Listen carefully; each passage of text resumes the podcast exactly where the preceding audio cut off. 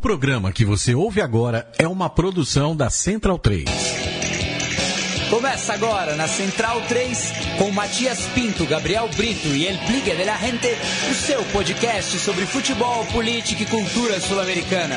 Conexão Sudaca.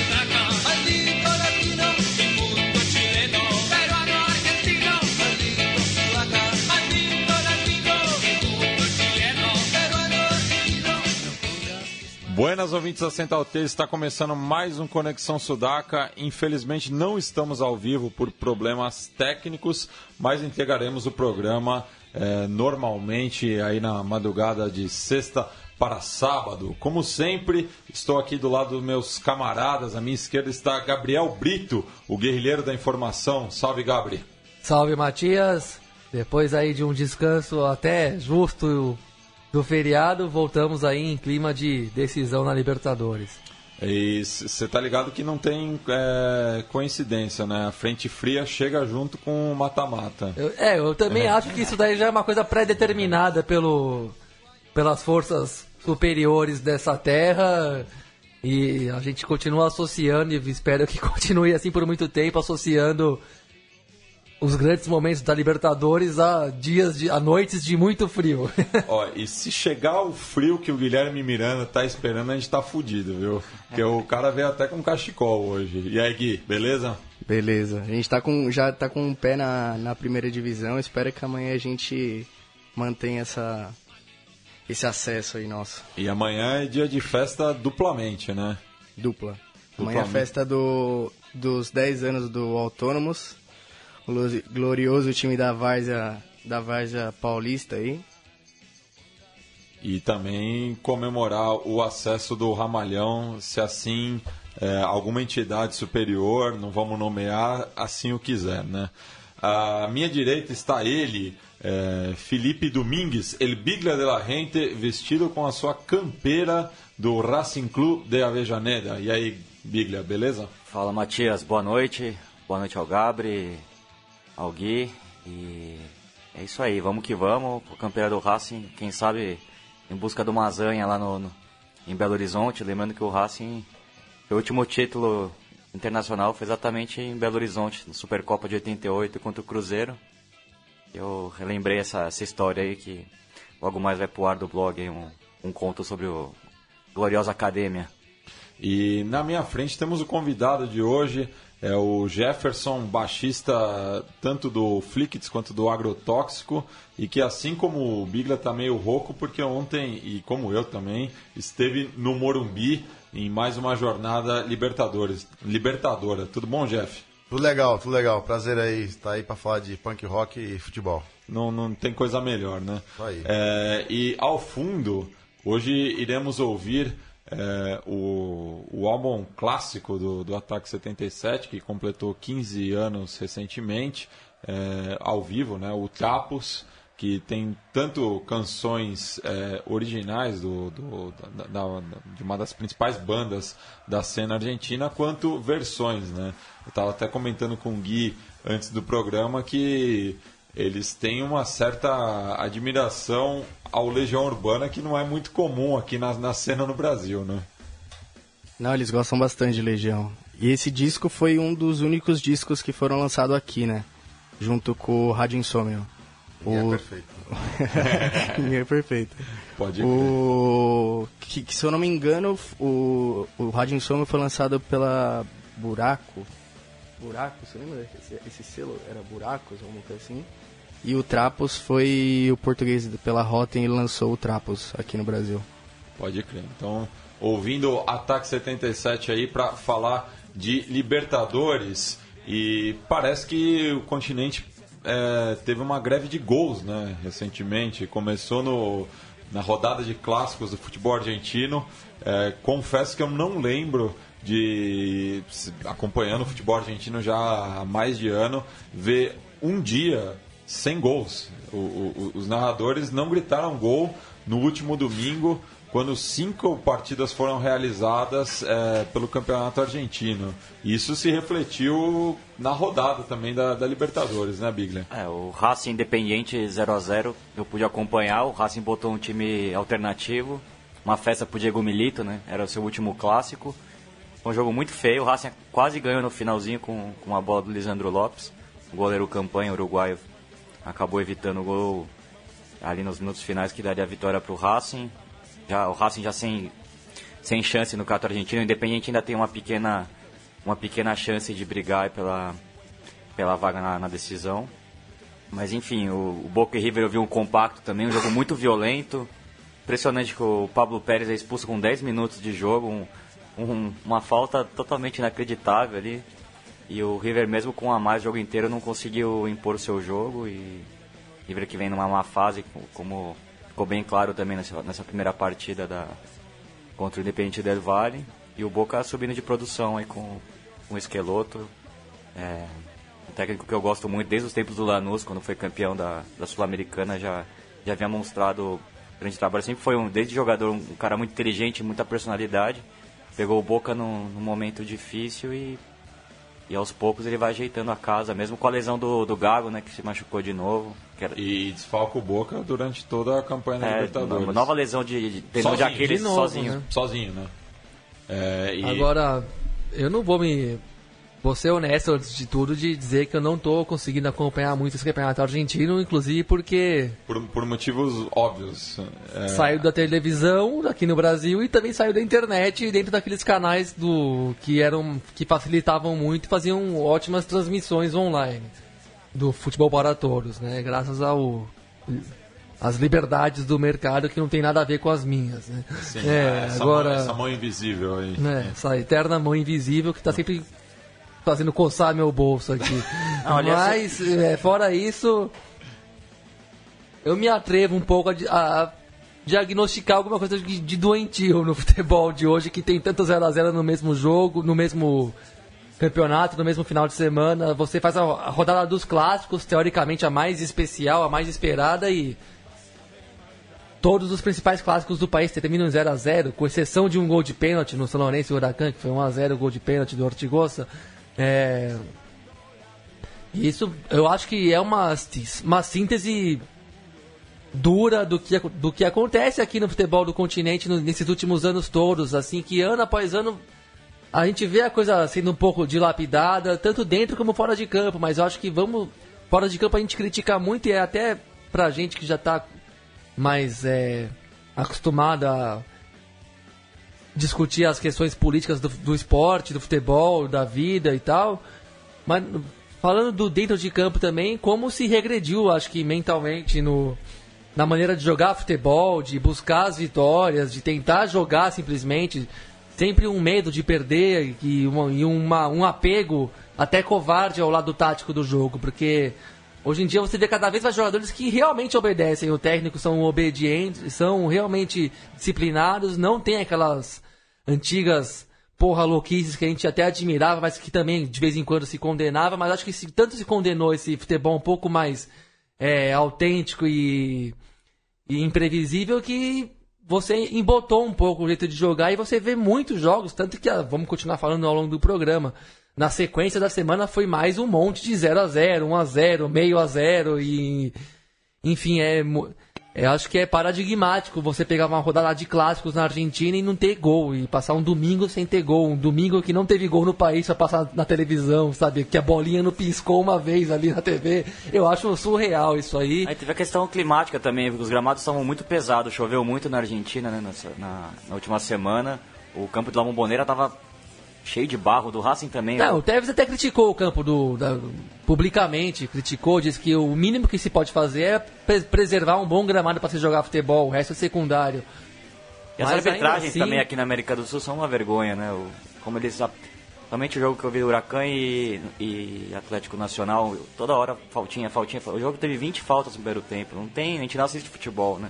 É, muita falta, para toda hora o jogo. E, e foi numa semana que eu, eu tinha assistido também os jogos da, da Liga dos Campeões da Europa e, e a diferença, né, de como o jogo corre mais, né? O gramado também melhora, melhora a qualidade da Mas mesmo na Europa também teve uma, teve uma greve de gols, né? Na- nas Sim. duas partidas da semifinal, apenas um, um Mas acho gol que é o que o. Gabi falou, é muito esquema tático mesmo, fica muita gente jogando por uma bola e acaba fazendo que os jogos fiquem chatos, sem melhores momentos. E a gente pensou demais em trazer para cá as virtudes, vamos dizer assim, entre aspas, um pouco, mas ainda assim reconhecendo as virtudes do futebol europeu, mais racional, mais tático e tal. Mas eu acho que se abriu mão, nesse mesmo tempo, se abriu mão demais das próprias virtudes que haviam aqui, né? Que ainda, ainda existem, mas cada vez mais raramente e cada vez mais rapidamente exportadas. Enfim, eu acho que é. Não é a primeira vez não que eu vejo uma rodada dupla de 0 a 0 não, é, ou de empates insossos. Eu, que eu, você volta para casa, pensa em fazer até um jantarzinho um pouco mais legal, tomar uma cerveja legal e assistir os jogos e você não vê um gol em quatro horas de futebol, pelo amor de Deus. E- Eu- como e- na quarta-feira, né? E o Jeff, falando dessa questão é, da América do Sul e da Europa, a gente estava conversando nesse programa que você teve uma experiência futebolística em Portugal. Eu queria, queria que você falasse um pouco isso para os ouvintes também, como foi seu, sua passagem lá. É, na minha, na minha adolescência aí, eu é, compartilhando, é, dividindo entre o punk, o punk e o futebol, joguei muitos anos na portuguesa aí, na gloriosa Lusa do Canindé. E depois, no- na última tentativa, fui jogar em Portugal no Clube de Futebol União de Lamas, ali em Santa Maria de Lamas, perto do Porto, que fica. O União de Lamas é um time da segunda divisão, na verdade, é divisão de honra. Portugal tem a primeira divisão, divisão de honra e a segunda divisão. E fiquei ali quase um ano defendendo as cores do, eh, do, do União de Lamas. Foi uma experiência bacana aí. Encontrei lá alguns jogadores que eu conhecia aqui e que estavam encostados na época no, fute- no futebol brasileiro. O, goleiro Dagoberto, que era do Corinthians, o Benê, que era do São Paulo, depois jogou no Vasco, eh, o Célio, que também jogou na Portuguesa. Então foi, foi uma experiência interessante aí. Bacana. Agora falando do River e, e- e Boca rapidamente, eh, não é a primeira vez que o jogo é violento demais, né? Tá, esse- o, esse- o, o super clássico aí tem sido marcado por muita, muita violência e É, Pouquíssimo, pouquíssimo futebol. né? Pouquíssimo futebol. É, É, bem é- decepcionante. É, né? é sempre um. é, pa- parece que é, um, que é um jogo mais movido pela polêmica do que pelo futebol. Né? Então isso, isso acaba frustrando os, o- os torcedores. Sem falar na, na, na semifinal, eu acho, da, da Libertadores do ano passado, que foi um. As oitavas. Era da oitava, né? Patético, né? Patético. Acho que começou ali, Bem né? decepcionante, nossa. É. E só repassando a, a rodada aí do, do campeonato argentino, novamente lembrando que é um campeonato inchado, é, são, 30, são 30 equipes, então sempre tem 15 jogos por rodada, mas é, nós tivemos nesses 15 jogos é, 6 0 a 0 Só repassando, Arsenal e Defensa e Justiça, o Clássico Platense entre o Rinácia e o Estudiantes, o Clássico Rosarino entre o News e o Rosário Central, eh, o Super Clássico Boca e River, eh, o Clássico de Avejané da Racing Independente e também o- uma espécie de clássico aí do interior entre o Belgrano e o Atlético eh, Tucumã. E- É, lembrando que nem todos são clássicos, São mas clássicos de fato, alguns são apro- por aproximação, vamos dizer assim, né? É. Como esse jogo do Defesa e Justiça e Arsenal. né? Arsenal. Arsenal e Defesa e Justiça, São dois exatamente. times da Zona Sul, São mas- times do, do Sul ou do extremo sul bonairense, não não- sei definir não- exatamente isso, mas é é o que vão pro clássico, sul, mas que não são exatamente um É, o rivais. Arsenal é o assim. El Porvenir, né? Sim, o Historicamente. Arsenal por venir e o Defensa e Justiça faz uma espécie de clássico moderno com o Quilmes, né? já que o argentino de Quilmes eh, há tempos não, não- não enfrenta o cerveceiro. E também o outro clássico moderno, mas que chama a nossa atenção, foi o, o do o- da, da outra parte do sul da província, que o Lanús venceu novamente o Banfield por, por 2 a 0 e é um dos principais candidatos ao, ao- ao título É, esse jogando ano. bom futebol, manteve a base que o, que o Esqueloto armou e o, o, o Jorge Almiron, né, treinador, ex-treinador independente, é, tá, tá tocando bem o time. O José Sani, recém-contratado, também voltando a fazer muitos gols. 11, go- 11 gols em, em 12 jogos. E o Lautaro Acosta é um jogador também, do- um dos poucos jogadores da Argentina, assim, que, que entrando um pouco no que o Gabi falou, que faz alguma coisa diferente, que tenta o drible, já foi convocado até para a seleção, um jogador que, que vem me chamando a atenção também né, nesse campeonato argentino. E agora falando propriamente. O Lanús da- com o pé na final, né, do campeonato. Sim, praticamente. Ele está com. No momento ele tem é, 20. eh, de- Desculpa, 31 pontos. Está a 5 pontos à frente do, do Estudiantes La Plata, que está jogando no momento. Não, acabou de empatar com, com o News Old Boys, então está com 4 pontos à frente da, da equipe platense, eh, podendo aumentar essa diferença, já que visita o Tigre eh, na próxima segunda-feira. Enquanto que na outra chave, O Godoy Cruz e o São Lourenço estão empatados, ambos com 24 pontos. E os, as, seis, as, as oito primeiras equipes da, da chave 1 se enfrentam eh, nesse final de semana. Eh, vamos passar agora para as oitavas de final da, da Libertadores, fala- falando propriamente, eh, que começou já como o Biglia lembrou, com um empate em 0 a 0 em Parque Patrícios entre o Huracan e o Nacional de Medellín, repetindo o, o placar da semana passada no Atanásio Girardot. É, o Atlético Nacional tá com 5 vitórias, agora os últimos dois jogos com o Huracan, é, 2 0 a 0 E, a meu ver, o... achei estranha a escalação do Rueda, deixando o Ibarbo e o Marlos Moreno no banco. Tinham sido as duas grandes figuras na primeira fase. É um pouco desse regulamento, né? O time que vai jogar de visitante fica, fica esperando o empate e a equipe também que local fica com medo de, de tomar o gol de, como o gol de visitante. Fica um jogo um pouco travado, um jogo bem violento. O, o Antiope Ávila ganhou o prêmio Luiz Fabiano nessa partida, ficou impedido umas cinco vezes e arrumou umas duas, três confusões também. E foi um jogo de poucas chances de gol, só no final ali que, que o Renato Rueda foi um pouco mais para cima. Também o Huracan tem um time muito veterano e acabou faltando um pouco de fôlego ali. O... Mas ficou bom pro Huracan, hein? Mas foi um jogo pra 0x0 mesmo. Foi, foi, mas em termos de resultado e cenário, tá, tá de bom tamanho. Lembra um O pouco. gol em Medellín já complica. Ah, lembra um pouco que foi a final do ano passado, né? A Copa Sul-Americana contra o, O Independente Santa, Santa Fé. Fé. Empatou 0x0 em casa e, conseguiu um 0x0 lá em Bogotá e a decisão foi pros pros pênaltis. E, E bom, né, só pra registrar que na minha família esse prêmio Luiz Fabiano se chamava Prêmio Giovanni.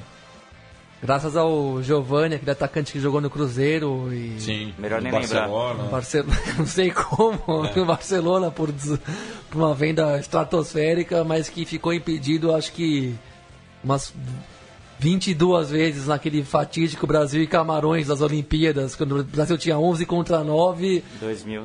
E ele ficava impedido o jogo inteiro, até que uma hora virou um contra-ataque e Camarões marcou o gol. E o, o Gui, você tá, tá em contato com com o nosso amigo Anders Felipe Munhoz, o, o Pipe? Sim, ele foi pra, ele foi pra Argentina nessa semana. E a semana passada rolou um boato da imprensa colombiana que foi meio pesado, acusando Estou ele, ciente. é, acusando ele de liderar os Barras Bravas Los del Sur. Los del Sur, que são os a gangue violenta, assassina. Porque teve um, mais. teve um episódio em, em Lima, né? Quando o Nacional de Medellín foi visitar o Sporting Cristal e acabaram acusando que o Pipe tinha participação na- na- naquele, naquele episódio. Isso. Aparentemente vai rolar uma retratação aí, mas nunca sabe, né? A imprensa normalmente fala o que quer e É. acha que. É, é irresponsabilidade dos jornalistas, né? Pois e, é. e- e no caso até o- eu acabei lendo a retratação, teve uma retratação, o jornalista em momento algum tinha contactado o Pipe, só viu um lado, né, da, da, da história e enfim acabou publicando é, a, a versão do, do, do Pipe do- dos, dos fatos e ele não realmente a- ao que dá a entender não tinha nada a ver com, com o que sucedeu em Lima, já que a parte da torcida Nacional de Medellín estava hospedada no bairro de La Vitória, já que tem amizade com a torcida do, do Aliança Lima. É, e lá aconteceram realmente alguns episódios é, que não cabe aqui a, a- Sim, a sim. gente ficar desenrolando, mas a- acabou generalizando a, a visita do Nacional de Medellín Mas falando um pouco de- ao Sporting Cristal. Falando um pouco de arquibancada, também me decepcionou muito o, o público da, desses jogos de ida da, da Libertadores. O Huracan não conseguiu encher o, o Palácio do Có, é difícil mesmo para o torcedor do Huracan encher aquele estádio. É, a- até um, um ouvinte nosso, torcedor do, do Huracan, é, acabou é, me corrigindo pe- pelo Twitter do, do Conexão Sudaca, falando que apenas os sócios do Huracan estão podendo entrar no estádio. Por isso que o público está baixo, porque é uma medida da, da diretoria é, tentando forçar uma associação. E isso aconteceu em, em Porto Alegre também, né? Na, na- na partida do, do Grêmio contra o Rosário Central. O Grêmio fez isso também? É, subiram muito os ingressos para os não sócios, e isso acabou afastando um público e se via claramente, né, que o, boa parte da arena do Grêmio estava esvaziada. É, também estranhei isso aí do campo. No, no caso do Huracan, não sabia, mas no caso do Grêmio Rosário Central, estranhei muitíssimo os espaços vazios no estádio para um jogão, assim, né, dos poucos grandes jogos que você tem ao longo do ano, daqueles de esperar bastante mesmo. E fez falta, né, aquele ambiente, aquela atmosfera. O, o Grêmio acho que mais sofre com, com essa nova arena, né? não consegue encher o estádio, não tem aquela atmosfera do Olímpico, não tem mais aquela pressão, sempre difícil jogar, era difícil jogar com o Grêmio lá em Porto Alegre e, e o Central levou um bom público, o Central sim trouxe bastante gente lá de Rosário, uma bonita festa. E acabou saindo com, com, com a vitória, graças a novamente o, o, faro de artilheiro de Marco Ruben. Marco Ruben, o, o Tchatcho Codê foi corajoso, né? colocou dois centroavantes no, e eu achei curioso, porque pelo outro lado o Roger jogou sem centroavante nenhum, né? Deixou o Miller Bolanhos ali como referência, ele que é mais um segundo atacante, não, é, não tem tanto esse poder de jogar de costas pro gol, de fazer o pivô. Eu até acho interessante essa ideia do, do Roger de, de jogar nesse sistema.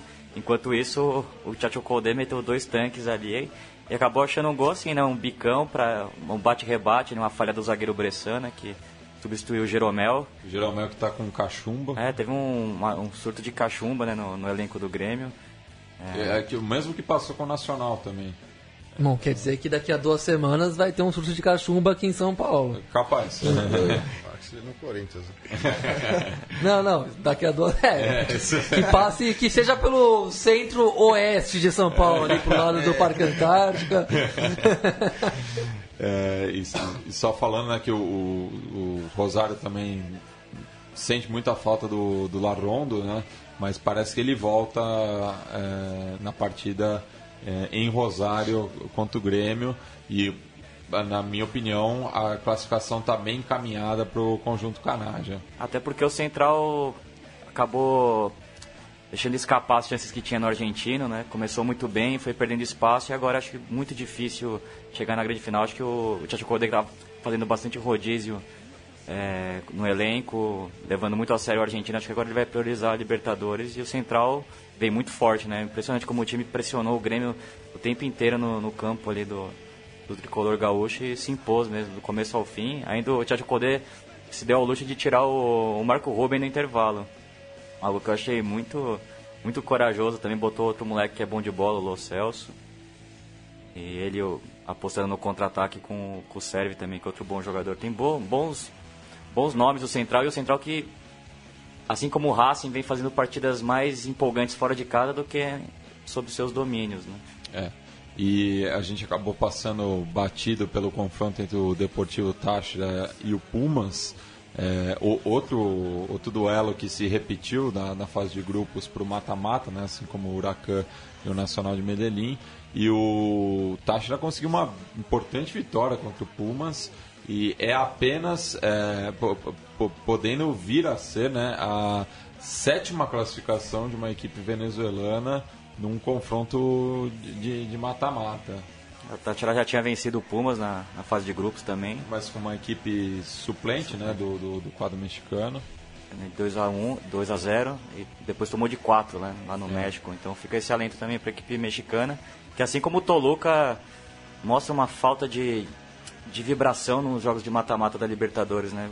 Os times mexicanos têm um bom toque de bola, bons valores, mas na hora de decidir parece que falta aquela gana. O, o Tátira engoliu mesmo o, o, o, Pumas do começo ao fim, mesmo na empolgação, mesmo até abusando um pouco do, da falta, do jogo mais violento. Teve um lance muito violento até no começo do jogo, que o lateral Mosqueira que fez o gol deu uma entrada no peito do, do volante mexicano e o, o, o volante Castro também deu uma, um chute no, nos huevos do, do, do, lateral colombiano e nenhum dos dois toma, não tomaram nem amarelo. A arbitragem é muito ruim mesmo nesse jogo, um jogo que acabou pecando muito pela violência e, e, e, e que, futebol. E que teve também um, um momento de celebração no futebol sul-americano, que foi a invasão do cachorro no gramado, né? Que sempre chama a nossa atenção. É, e também me chamou a atenção a pouca, pouco público também lá em São Cristóvão, né? Pouquíssima também. gente.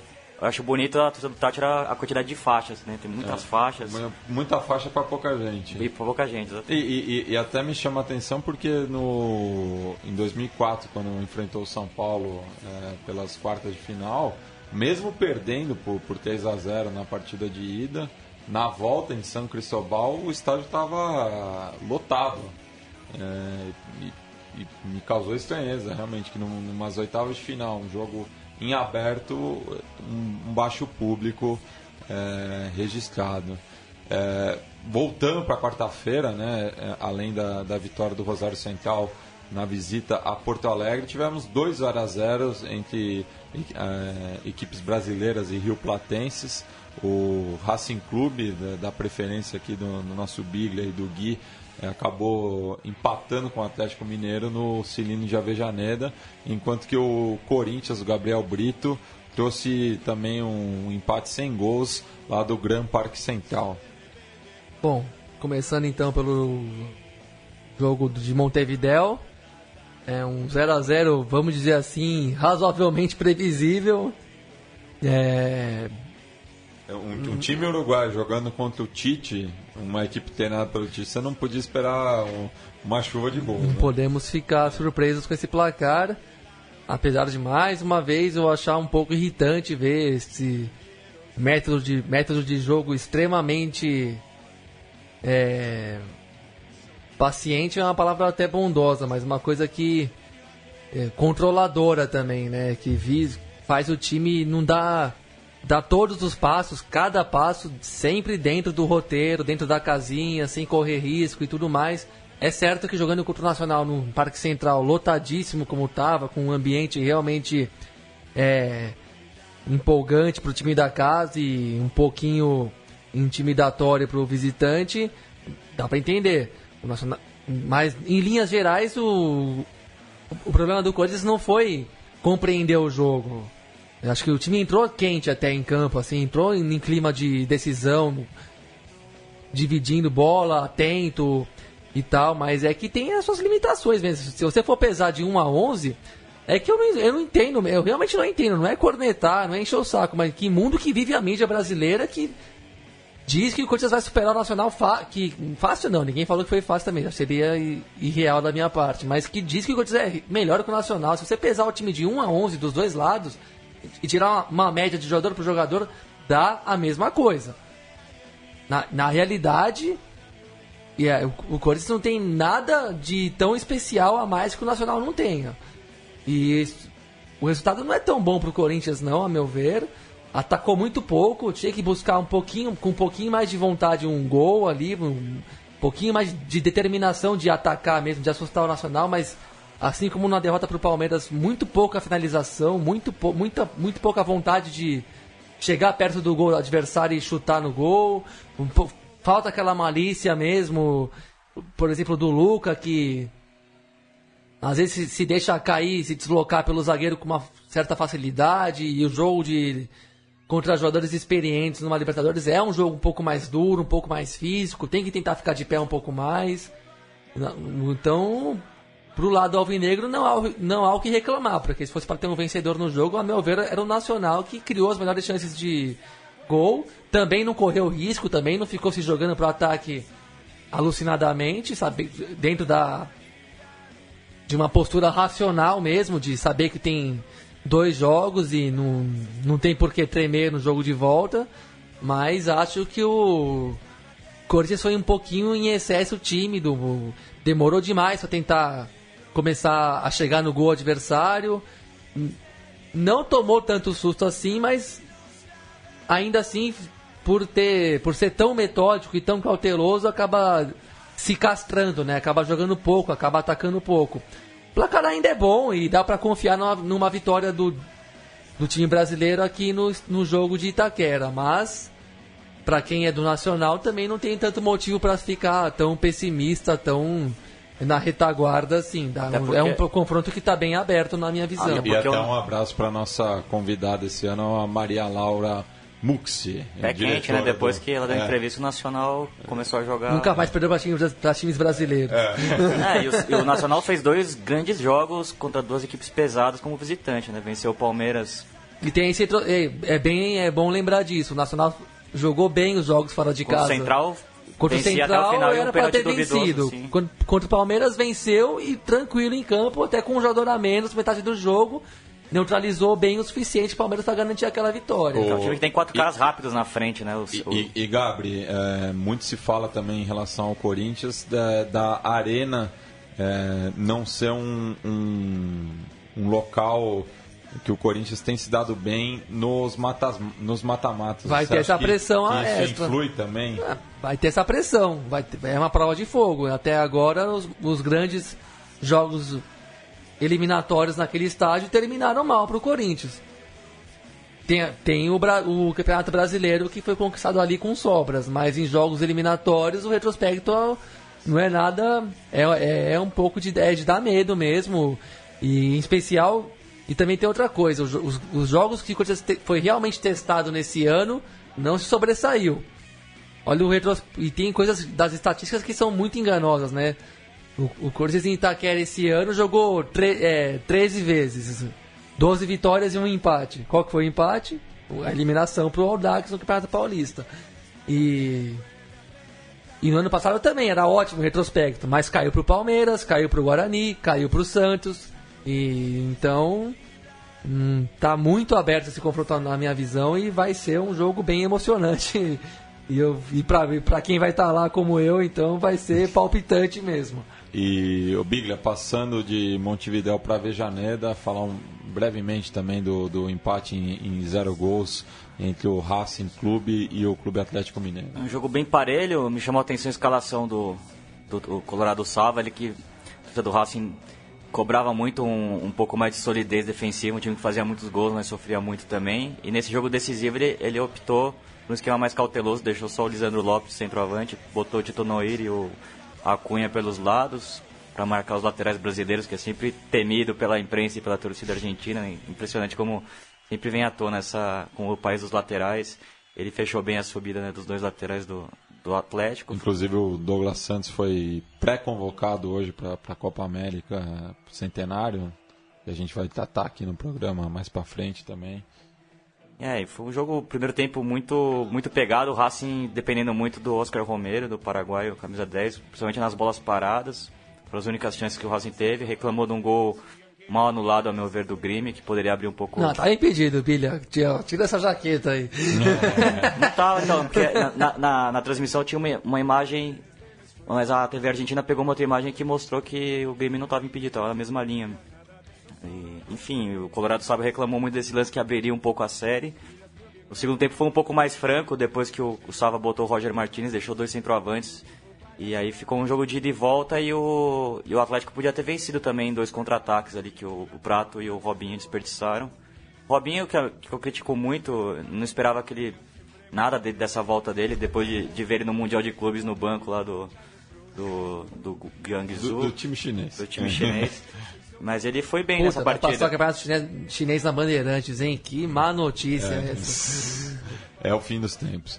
É, mas o que me chamou a atenção do Robinho é ele marcando. Ele né? marcando o Aguirre, ponto pro É. Aguirre, né? Que deixou ele marcando o lateral, o Pijude, né? Ele e o Dátulo, com Sim. duas funções táticas bem abertos. Botou três volantes, né? O, o Aguirre deixando o Atlético um pouco mais sólido. Uma reclamação do, do Atlético no, na- no final do brasileiro foi que faltou um sistema defensivo mais sólido para brigar com o Corinthians ali. E o No que Aguirre- ele tá certo. E o Atlético se defendeu bem e, e contra-atacou muito bem. A gente criticou muito 0 a 0 desses últimos dias, mas esse foi um jogo que eu achei legal de ver assim. Foi um jogo que pelo menos os times criaram jogadas, teve bola na trave, teve, teve gol perdido, teve lance na cara do gol. E o Robinho, ele ele reproduz o que é o Ronaldinho Gaúcho em 2013, quando o Galo foi campeão também. Sem tanto talento. Ah, mas o suficiente pra você ver que tem um cara que tem que joga um pouquinho a mais ali em campo depois de de levar a carreira na flauta como ele levou nos últimos anos. Você vê que ele chega aqui na América do Sul, como já tinha sido assim no Santos. Ele Não é na América do Sul não querendo dizer que na Europa tá brilhante o futebol, porque também não tá.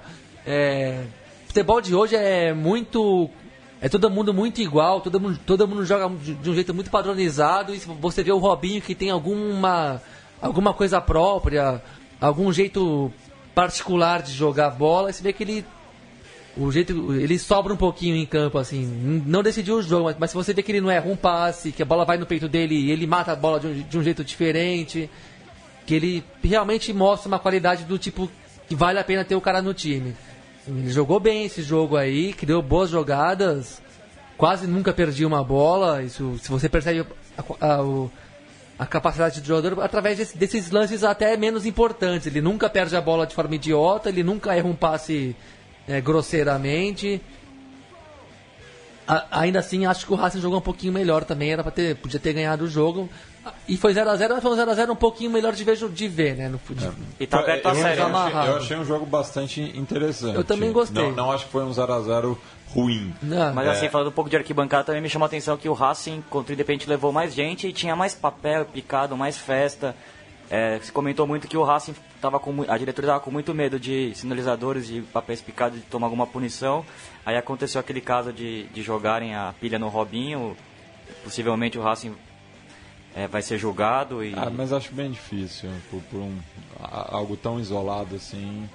É, enfim, é, como não- também não dá para esperar muito da Comembol. É, e os ingressos muito caros também para sócio. A popular estava 220 pesos, um preço muito mais alto do que vem sendo cobrado no Cato Argentino. E Isso fazendo um- uma conta de cabeça aqui dá uns 60, 70 reais. São caros, ainda mais para uma torcida do Racing que a sua, a sua massa é bem popular ali na região sul da, da Grande Buenos Aires, região mais, mais obreira mesmo, mais, mais operária. E, enfim, os anéis de cima todos bem bastante vazios. Isso me chama a atenção, que o Racing sempre teve uma torcida bem vibrante. E, e o- a gente estava falando também nesse programa, né, Gui, da, da- dessa mobilização a torcida do Racing para a partida de volta, né? Imagino que vai ter um bom público é, racinguista no, no Horto. Vai ter. Agora, agora como é- que nem a gente tinha comentado a semana passada retrasada, agora vai pela mística. É, é um jogo típico de Racing, vai, vai, vai ser sofrido. Racing que está invicto como visitante na E, e, Libertadores. e tá meio, e tá meio aberto, né? Eu, eu acho que esse 0x0 é, eu não aponto nenhum favorito nesse confronto. E tem a volta do Gustavo Bol que faz bastante diferença. né? Sim, e só lembrando, né, a última vez que o, que o Racing esteve no Brasil foi justamente Belo Horizonte contra o Cruzeiro pela Copa Mercosul de, de 99. Foi derrotado pelo conjunto celeste de Belo Horizonte. E tomou de sete 2 do a 0. Palmeiras É, também. uma É, trágica Copa tomado- Mercosul pro antes tinha Racing. de 7 pro, pro Palmeiras no, no Parque Antártica. Que foi o ano da quebra, né? É, foi ano da quebra É, e o foi. Palmeiras campeão da, da Libertadores. Então... Sim. Mas era um bom time do Racing, tinha bo- boas figuras, né? O Mago Capria, Giovanni Tchaka também. um jogador de muito talento. Eu acredito que passa.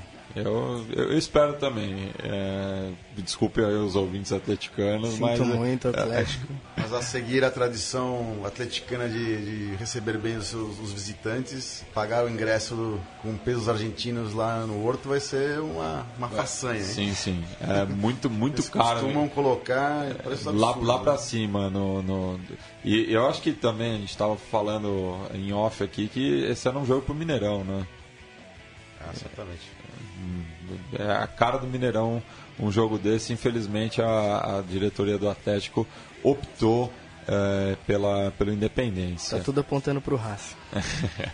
É, já na quinta-feira, o Independente Del Valle, praticamente empurrado pelo Equador, é, fez 2 a 0 no River, é, num confronto, é, num, resultado surpreendente. Né? At- Até uma vitória do, do, do- do quadro equatoriano não seria algo absurdo, mas pela maneira como, como jogou, pela maneira como é, se fez é, local, né?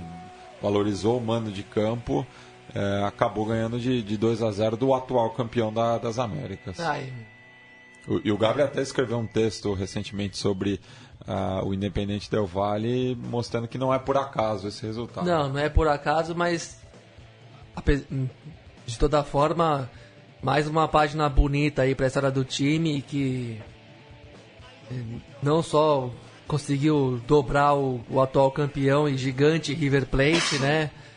Coisa um time, um time que até hoje ninguém olha tanto, presta tanta atenção, mas que tá que joga um futebol bem respeitável, que tem sua organização, tem, as, tem os seus, as suas qualidades e E em tempos tão mercantilistas, assim, que a gente vê os chamados time do po times do povo, né? Como o Corinthians, o Inter, o Liverpool na Inglaterra, que eu lembro de, de um episódio há um tempo atrás também.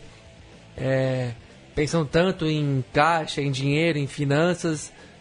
O, o Independente Del Vale, quando tinha a, a chance, por, por uma questão de regulamento, primeiro, ele foi obrigado a sair da sua cidade, né? Sangolki, onde tem um, um estádio pequenininho para 7 mil pessoas para jogar no Atahualpa, que cabe umas 40 mil. É o principal palco do futebol Onde a seleção joga.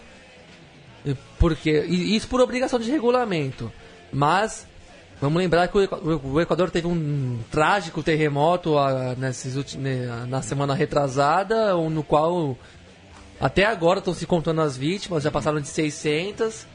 E o... Além dos milhares de afetados. Além de todas as consequências que, vai, que vão perdurar por um, dois, três anos aí na vida das pessoas.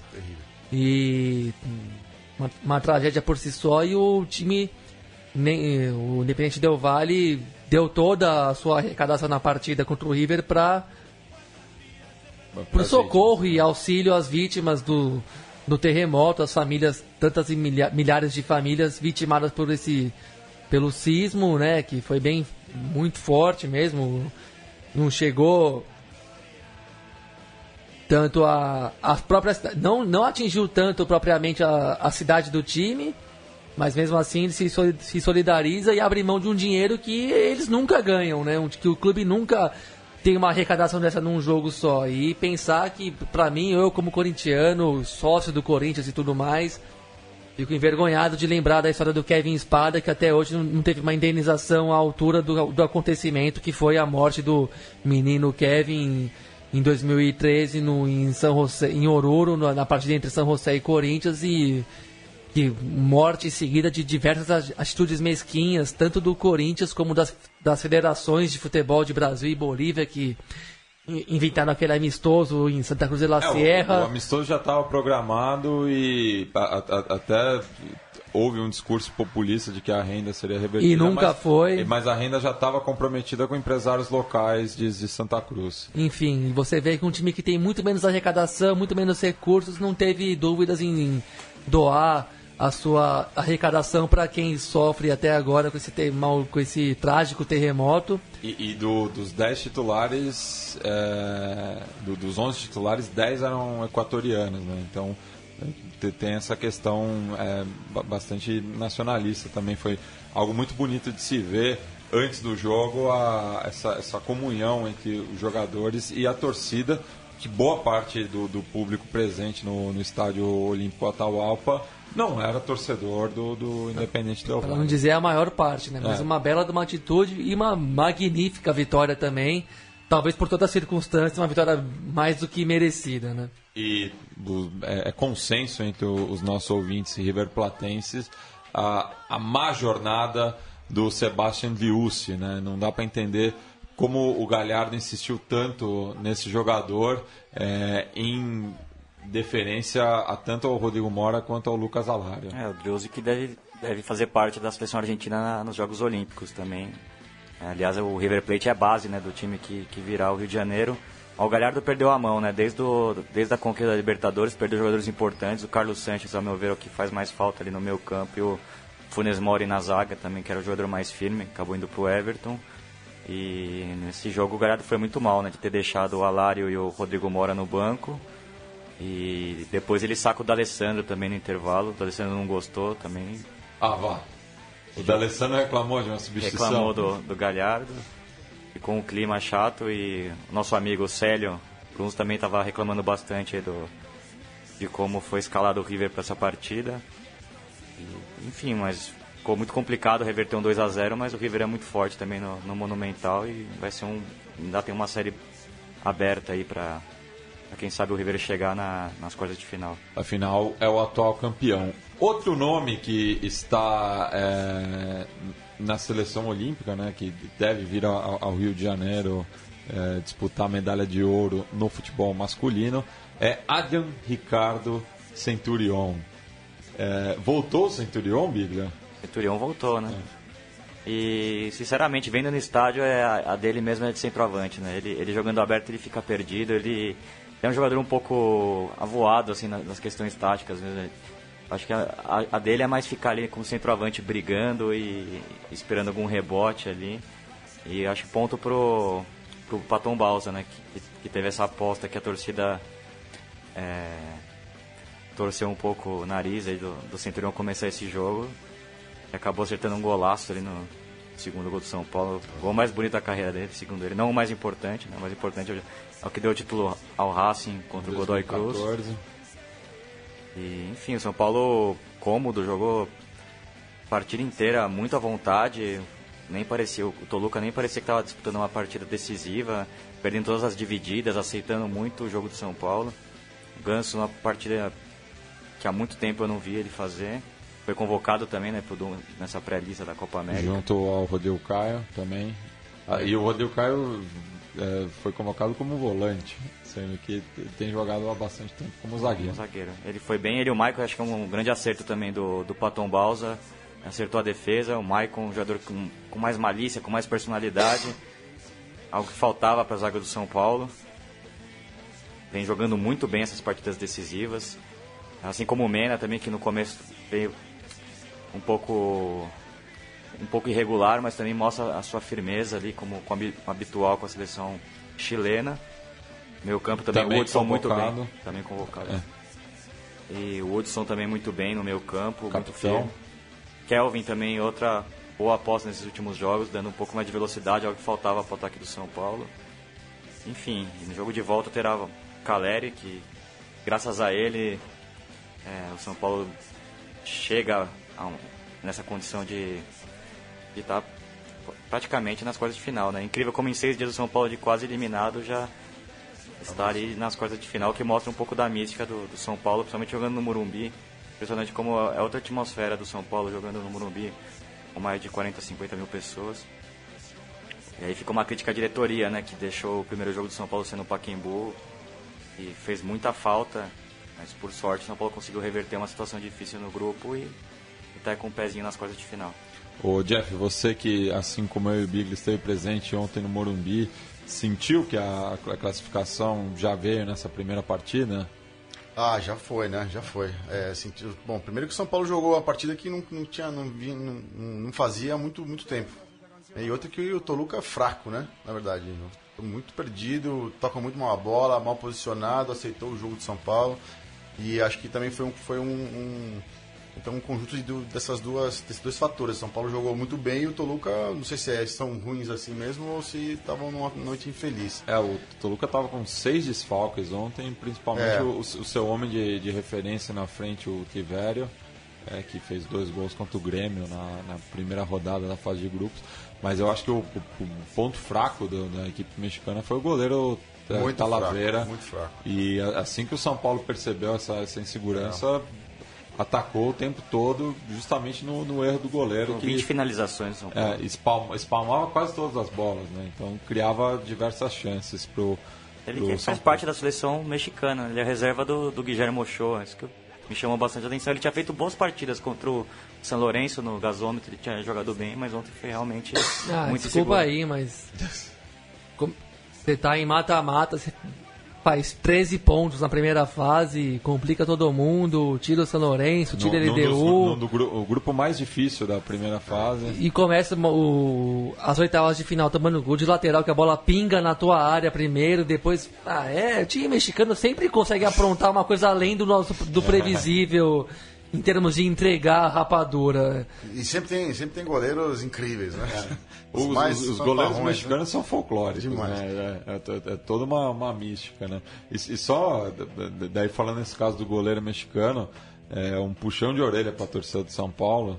É, Patético. O, o, grito de tiro de meta é, para um goleiro mexicano, eles já estão acostumados com, com, com isso. Puto. Né?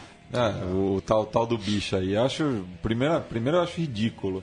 Segundo, com, Tenebroso, com, com né? goleiro mexicano isso não vai funcionar. Os cara... isso, isso rolou em Santo André também. A gente tava num debate punk lá, porque tava rolando isso e é engraçado, porque agora que chegou na, no mata-mata, você começa a frequentar torcedor misto, alguma. Sempre rola, né? E aí come... isso nunca rola. Na... Normalmente nunca rola. E agora que começa a vir torcedor misto, sei lá, vem a galera do Corinthians e meio que puxa uma coisa, sabe? Você, você, você vê que não é o torcedor comum Você, que você vê frequenta uma- umas tendências de fora, né? Sim, você vê É. umas tendências de fora. E aí a galera puxa e de repente todo mundo vai junto, assim. E a gente tava num debate feio com isso aí. Até ridículo, né, velho? É, muito, muito mal educado, muito. Meu, não cabe mais, acho que no, na, na- sociedade atual esse tipo de. Né, A, a- a- é a homofobia fraco. no, É. no futebol, né? Ó, se bem que o, o clima da arquibancada mudou muito, né? Eu que frequento o estádio desde os anos, final dos anos 70, aí, é, o clima da arquibancada mudou radicalmente. Primeiro que é, o torcedor é muito intolerante, né?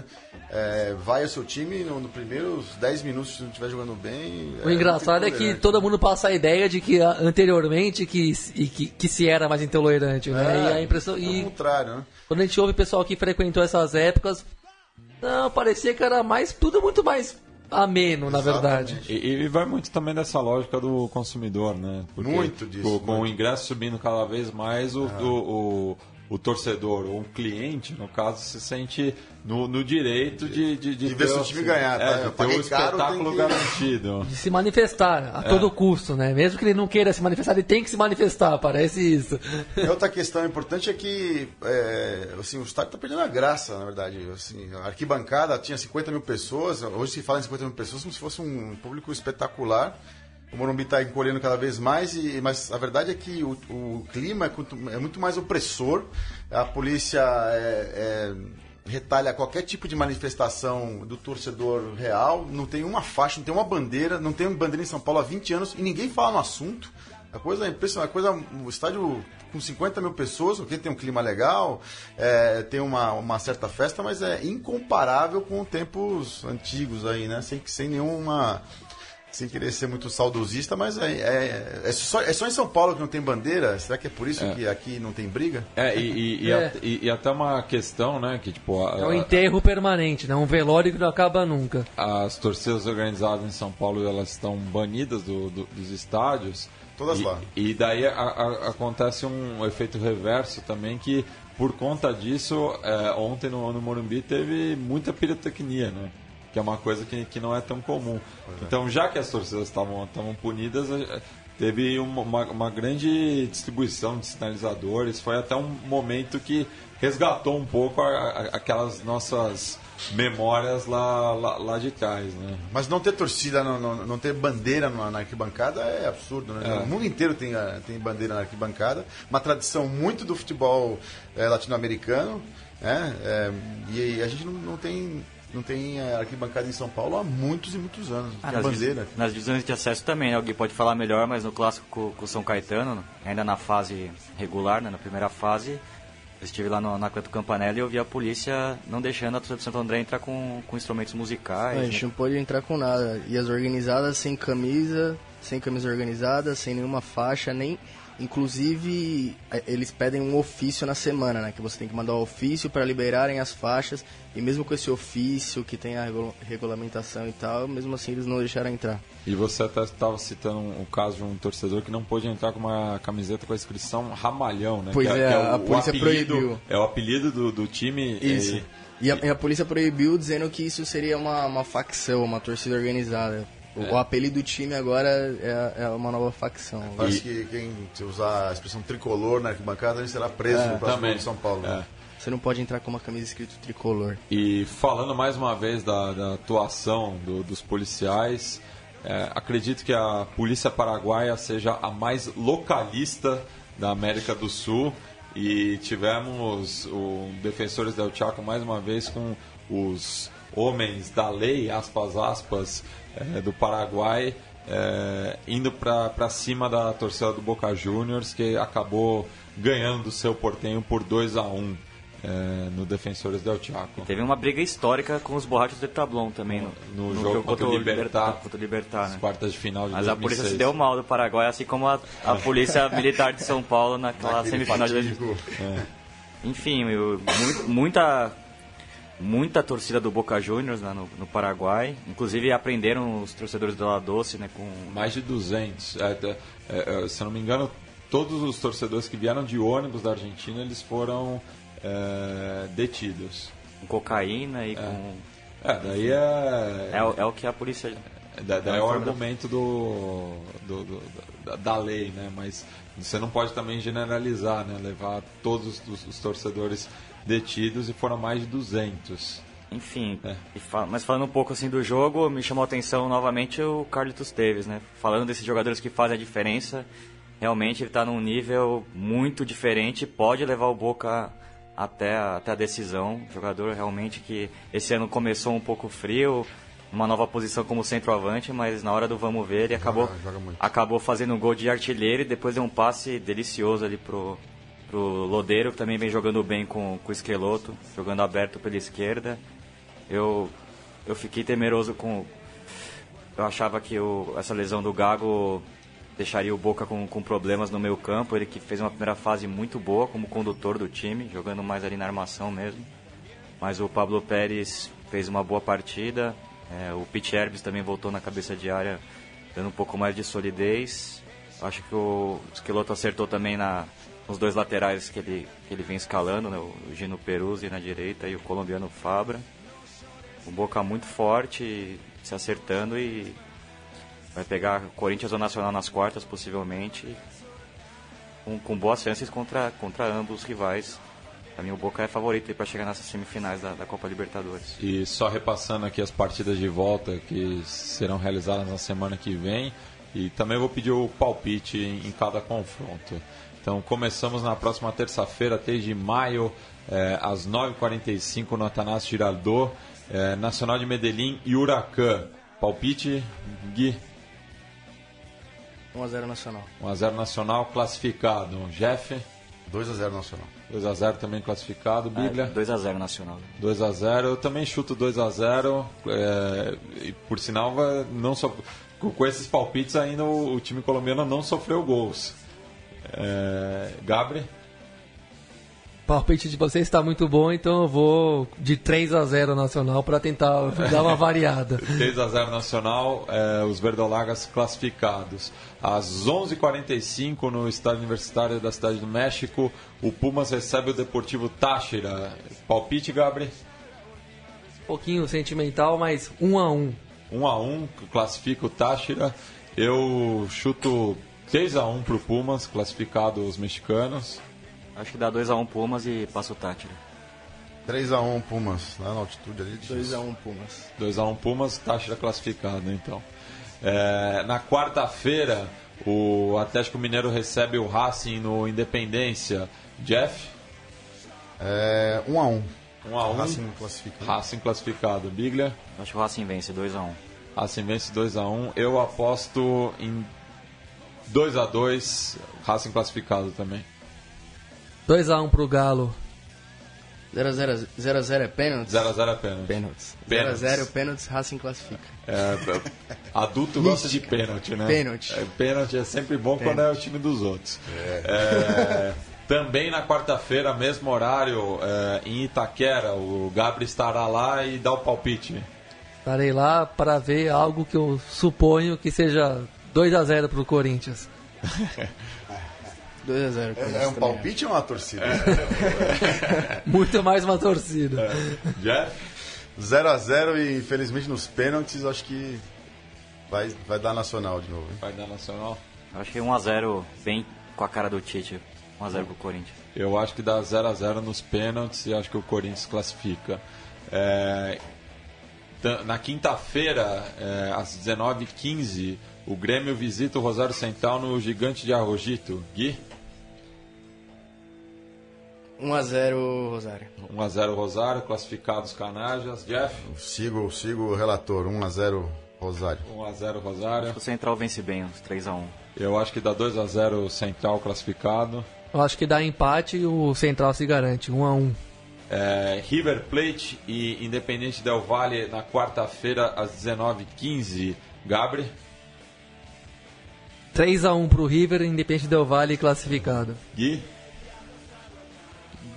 2x1 River. 2x1 River, o Independente classificado. Jeff? 3x0 River. 3x0 River classificado o conjunto milionário. É, Eu acho que o River consegue reverter 3 a 0 também. 3x0 eu chuto 4x1 pro River. Também acho que ele- eles se classificam. São, é, Toluca e São Paulo na quarta-feira também às 19h15. Biglia, Acho que o São Paulo perde por contagem mínima, 1 a 0. 1x0. Jeff, É, concordo. Acho que vai ser 1x0. 1x0 pro Toluca. Vai ser 4x0 Toluca. Nos pênaltis. E nos pênaltis. Vai pros pênaltis Vai pros pênaltis. Quem, quem ganha os pênaltis? Toluca. Toluca. Tem que ganhar. Se não for Tem to- esse jogo tem toda a cara do mundo de, de- daquelas vitórias bem inúteis. 2x1 pro Toluca. 2x1 pro Toluca, repetindo o, o, o duelo com o Tigres em 2005. É, é por aí mesmo, uma boa lembrança. Eu acho que dá também 2x1 pro Toluca com um gol do Caleri. e finalizando. Pro Toluca, não? É, 2x1 pro Toluca, gol do Caleri. É, Boca Juniors e seu Portenho na Bomboneira, quinta-feira às 9h45. Gabri, Infelizmente, 2x0 Boca. 2x0 Boca, É, vitória tranquila do Boca também, 3 a 0. 3x0. 3x1, Boca. 3x1. Eu vou de 3x1 também. o- o- 2 a 0. 2x0 pro Boca. Os chineses classificados. É, e novamente estamos ouvindo ao fundo aí o álbum ao vivo do Ataque 77, Trapos, é, gravado no Estádio Obras. Estádio Obras Sanitárias Obras ali Sanitárias. em Belgrano, é, próximo ao estádio do, do Monumental de Núñez. E, ô Jeff, eu lembro de um show em 2012 no Sesc Pompeia que vocês abriram para o ataque. Conta um pouco disso e também da, de- desse intercâmbio que vocês têm com, com as bandas sudacas. É, a gente tocou, na verdade, com o Ataque 77. Esse foi uma comemoração dos 30 anos do, do, é, Festival Fim do Mundo, né? O começo do, Fim do, Mundo. É, e que o Ataque 77 participou. E a gente também tocou com os dois minutos é, no Inferno, é, tocando com, com, com, com o Cockney Rejects naquela, naquela ocasião, bem legal. A gente tem, tem tentado é, é, dedicar esse ano justamente pelas conexões mais aqui na, no continente. A gente foi para a Europa algumas vezes. É, o Agrotóxico mais do que o Flix, mas a gente tem bastante conexão com a Europa, mas a gente está querendo agora es- estabelecer maiores conexões aqui na, na América do Sul. Então é, a gente tem planos aí, tocamos aí, ajudamos aqui a trazer o, o, o Três de Coração, apoiamos ele aqui no show em São Paulo tal. É, os, os uruguaios do, do, é, do Antibanda, nossos companheiros lá. E agora a gente vai, o Flix vai para um fim de semana aí em, em Buenos Aires, para três shows ali, é, também com bandas aí amigas, né? Então a gente quer estabelecer mais essa conexão. E por isso que a gente gravou também nesse último disco a, versão de Latinoamérica, que tem tudo a ver em, em espanhol, né? que saiu no Singelos Confrontos. E agora no Sonhos Corrompidos saiu a versão em espanhol, justamente para a gente estabelecer essa conexão, porque tem muito a ver, eh, as letras têm, têm uma, tem uma, uma conexão com a- o dia a dia da- do sul-americano, né? não só do brasileiro, mas também do paulistano, mas também de todos que vivem aí nas, nas grandes cidades, nos subúrbios da, de outras cidades da América Latina. E ambos os CDs que o Jeff citou serão sorteados para os ouvintes do Conexão Sudaca. E só me eh, desculpando, né, no, no programa da semana retrasada a gente acabou não sorteando a camisa do River Plate, mas saiu o, o ganhador é o Fepa Santander, que já foi até eh, convidado aqui, aqui do programa, junto com o pessoal da Auditoria Cidadã da Dívida. Então, depois a gente entra em contato com você, Fepa, para você retirar a camisa da filial eh, paulistana do Clube Atlético River Plate. Eh, o Gui, cê- o Sérgio Ramírez chegou a treinar o Santander, né? Treinou, treinou o Santo André. Treinou o Santander e tem uma história muito conhecida dele aqui no Brasil, do, da- do jogo decisivo né, da, da Copa Atlântico em 1976, eh, no estádio do Maracanã, no qual a seleção uruguaia acabou sendo derrotada mas, em campo, mas fora dele o Sérgio Ramírez correu o Rivelino, né? Essa história é mano. Um clássico. Então a gen- eu vou chamar o nosso quadro Recuerdos de Ipacaraí, já que ontem esse jogo completou 40 anos. Recuerdos de Ipacaraí.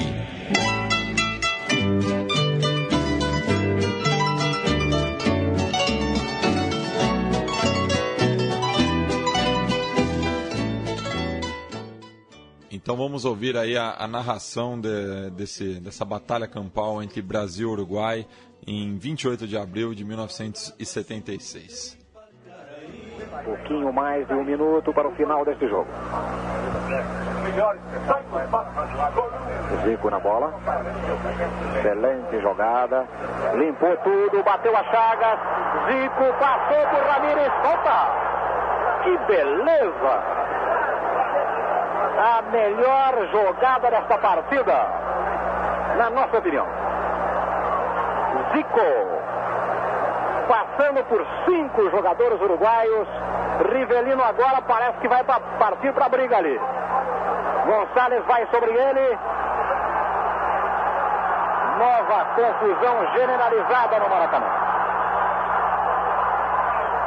Zico está sendo atendido pelo médico brasileiro, ficou contundido e até me parece com certa gravidade, não, Dudu?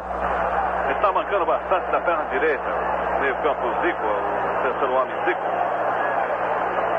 E o Rivelino, desde o início do jogo, estava sendo muito provocado. E agora os uruguaios tentaram tirá-lo do campo. O problema dele é com o lateral Ramírez, hein? Exatamente. Ele parece que tentou investir contra o Ramírez. O Ramírez também não deixou por menos. E o Rivelino resolveu pensar um pouco mais. E... O Brandão veio para o campo. Brandão no gramado. Que, que ele está pedindo mais calma, né? É, exato. Ele veio acalmar o pessoal. Afinal de contas, estamos vencendo a partida. Brasil lidera a Copa do Atlântico. O Brasil vai partir agora para uma excursão aos Estados Unidos e possivelmente jogando também no México. Depois retorna ao Brasil para jogar no dia 19 de maio contra a Argentina. E vai disputar uma partida no dia 9 de junho, possivelmente em São Paulo, contra o Paraguai, também pela Copa do Atlântico. Agora parece que há condições para a cobrança da falta. Marco Antônio definido. Rivelino, que estava brigando lá, acho que não tem condições psicológicas para a cobrança da falta. Marco Antônio, no corte! Olha aí a outra grande oportunidade brasileira. No poste esquerdo da meta de Corvo. Apita Romualdo. Olha a briga. Confusão total. Ramires vai sobre Rivelino que cai. Entrou Roberto. Confusão total no Maracanã. Notem a intervenção também do goleiro Jairo. O policiamento demora a chegar. Agora sim a intervenção da polícia. Pelo amor de Deus. Soco, pontapés e tudo mais capoeira. Lances que aconteceram no final dessa partida. E o Brandão veio acalmar. Mais uma vez o pessoal que estava aqui. Tá difícil acalmar essa hora aí, né? Não tá fácil não, Dudu.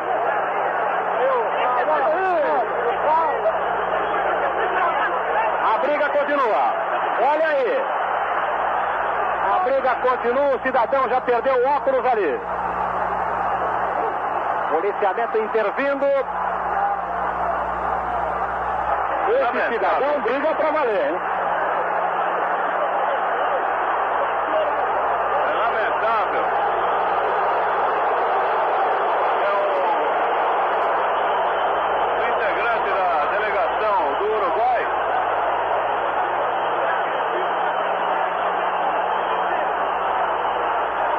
O dirigente uruguaio que partiu para cima dos jornalistas brasileiros.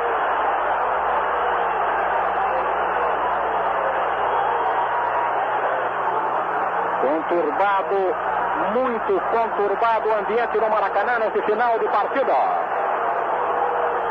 Com a saída agora da equipe uruguaia,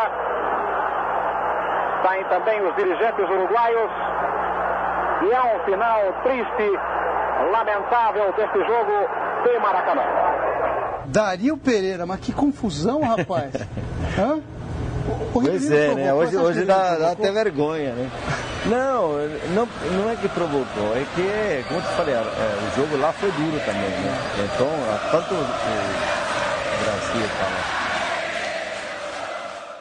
Bem, voltando aqui e já no, nos finalmente também, já que o, o próximo final de semana é motivo de comemoração na Várzea aqui de São Paulo por conta do aniversário de 10 anos do Autônomos Futebol Clube, do qual todos aqui no estúdio já jogaram pelo menos uma vez. Todos. Inclusive o Jefferson. O Jefferson já, já jogou, o Gabri é o atual jogador, o Biglia treina o time D, o Gui é zagueiro, eu me aposentei, mas fui campeão da América junto com o Gabri em 2012, lá em Jesus Maria, em Córdoba. Baita título. Hã? Vai fazer parte dos veteranos? Vai, vai ter o Alto Masters aqui. Vai ter mesmo. É, vai ter mesmo. O Alto Pai. Antes do que você espera. É, é, enfim, mais 10 anos de autônomos. É, muitas histórias aí entre Zona Oeste Zona Leste, em todos os cantos da cidade também. E do continente, né? É, isso aí, uma, uma festa grande na Casa Verde, onde o time tem jogado mais nesse ano, nesse sábado, dia 30 de abril, mas vamos, ter outras festas ao longo do desse ano de 2016, porque não precisa comemorar só na data exata, né? Você pode é um, acho que o é uma data que merece celebração ao longo do ano inteiro com todos os amigos que possam ir, não só nesse sábado como puderam ir alguns, mas ao, queremos é, ver muitos deles que construíram essa história e Tava refletindo um, um pouco, nem quis refletir muito nisso para não ficar mergulhado demais. Mas é. Parece que nem é 10 anos, não parece verdade isso de ser já existia 10 anos o autônomos, mas existe já, já fez 10 anos. E espero que seja só um primeiro ciclo de outros que venham por aí. Que a gente que seja uma ideia e um sentimento que seja passado adiante, que vá além dos que estão vivendo e vestindo a camisa do time hoje que se um dia eu tiver um filho que ele possa jogar no, no Autônomos igual eu jogo hoje, é uma sem nenhum exagero, sem nenhuma pieguice, é uma das coisas que dá razão para minha vida aqui em São Paulo, numa cidade que tem tanta coisa cansativa, caótica, frustrante, às vezes insuportável.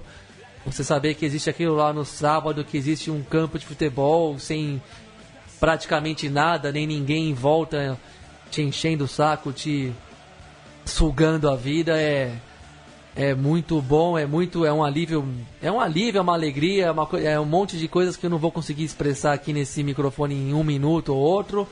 E vida longa ao autônomos e que venham e vamos divulgar as próximas comemorações e que venham muitos e muitos anos de história, de vida, de, alegrias dentro e fora de campo e de amizade também, porque sem amizade, sem é, sentimentos pessoais ali de amigos para amigo e sem vivências próprias, também não iria para frente por, por, pela ideia em si, né? Como, como, tantas coisas não vão só pela ideia em si, precisa de uma de uma organicidade, de uma camaradagem verdadeiras e palpáveis, e é isso que o Autônomos tem de melhor, a meu ver, e que venham muito mais muito mais disso aí pela frente. E Gui, lá em 2006, você que acompanhou o, o desenrolar da, da, da história, é, também o, o Autônomos tinha, tinha uma banda, né? Tinha você uma... fazia parte o, o, Fora de Jogo. Tinha uma banda. A, banda. a banda, na verdade, começou em 2007. 2007. Foi um ano depois. De, foi quando o time começou a jogar ao campo mesmo. Que e... começou no, so, no salão pro Society, depois salão pro campo. Isso. Foi em 2007. E a banda durou um ano. Foi uma banda relâmpago. Com dois anos quase, uhum. né? E era uma banda que era. A gente fazia músicas pro Autônomos. E eu, eu, parei, eu parei pra pensar essa semana e, e gente, acho que a gente nunca. Acho que a gente não tinha nenhuma ideia do que ia, do que ia se transformar, talvez, o Autônomo. a, a, a que dimensão ia chegar, a importância que ele tem como um time de futebol alternativo na, na Vars, assim. Quantas pessoas iam passar e. E, putz, é um. É um, é um orgulho fazer parte desse time e, e ter tantos amigos que passaram durante esses 10 anos no time. E. E esse, esse foi um registro que a gente conseguiu deixar que foi o fora de jogo também, né? Querendo ou não, é parte da história do time também. Pode crer. Então, antes é, da gente passar aí para a música Torcida Autônoma do Fora do Jogo, agradecer a presença do, do Jeff aqui com a gente e também deixar o microfone aí para uma consideração final, falar também da agenda do, do Flickits, do agrotóxico. Fica à vontade, Jeff. Legal. Obrigadão. Eu, eu queria fazer menção aí ao lindo e, e comovente é, discurso do, do Gabri e fazer uma menção à, à parte que ele fala que espera ver o filho dele jogando no Autônomos como ele. E eu queria dizer que aqui na mesa a gente espera que o filho dele jogue melhor do que ele tem jogado hoje, porque tá muito ruim. A gente. O Flix, na verdade, esse ano completa 20 anos e, e então é uma. É, coincide com os, com os 10 anos do, do Autônomos, um time que a gente também apoiou, acompanhou, também pô, acha a ideia sensacional, a gente tem sempre, tem- sempre tem acompanhado aí, às vezes. é, às vezes um pouco mais próximo em alguns anos, outro um pouco mais distante. Tive o prazer de vestir aí a camisa é, do, do Autônomos aí é, uma vez. É, e, e, pô, essa é uma ideia realmente sensacional que faz, que faz com que o futebol é, se, se resgate na sua essência, que o futebol de verdade é o futebol da Várzea, é o futebol amador, é o futebol de, de- feito por, por paixão e não por, por, por negócio, né? É, então acho que a, a, a, a existência do autônomo é absolutamente relevante e absolutamente importante para quem gosta de futebol. Sobre o Flix, a gente está com uma agenda aí comemorando os 20 anos, a gente soltou esse disco, vamos soltar um DVD com um show, com um documentário sobre a banda esse ano ainda. É, a gente é uma banda que não, não, não tá sempre na estrada tocando, mas a gente tem alguns shows que é, é, essa semana, esse, esse ano pretende passar em algumas cidades e a gente vai fazer essa conexão aí esse ano com, com a Argentina e também devemos voltar a Montevideo no final do ano em dezembro. Então é uma conexão que a gente quer também estabelecer mais por questões também de afinidade política e de, de afinidade cultural que eu acho bastante relevante considerando a- as, as propostas e, e as- e os ideais aí do Flix. Sobre o programa, eu queria agradecer aí o Puto Espaço demais. É, eu que gosto de futebol, eu vivo, vivi futebol, vivo futebol muito. É, um pouco frustrado com o futebol mais moderno, com as questões do futebol local, com a falta de bandeira na, e da festa nas arquibancadas. E, é, mas ainda assim, estava ontem no Morumbi e futebol é realmente bastante relevante, assim como a música. Então, é, falar de futebol e de punk rock em meio de amigos é sempre legal. Muito, muito obrigado aí pela, pela oportunidade. E aproveitar mandar um salve para os irmãos Crove, o Arthur e o Rafael. O, o Jeff representou a banda aqui e agradeço também aos dois. Então a gente vai encerrar o programa com Fora de Jogo, fazendo uma versão da banda italiana Los Fastidios, eh, com Torcida Autônoma, que é o grito de guerra eh, do, do, do, do rubro negro, e já passou por tanto bairro, então não dá para ter uma localização. Rubro Negro Internacionalista e sem fronteiras. É, é isso mesmo. Para todo mundo que puder chegar junto, é, é, é. esse é o time. É para somar. Então vamos aí com Fora de Jogo, cantando Torcida Autônoma, hasta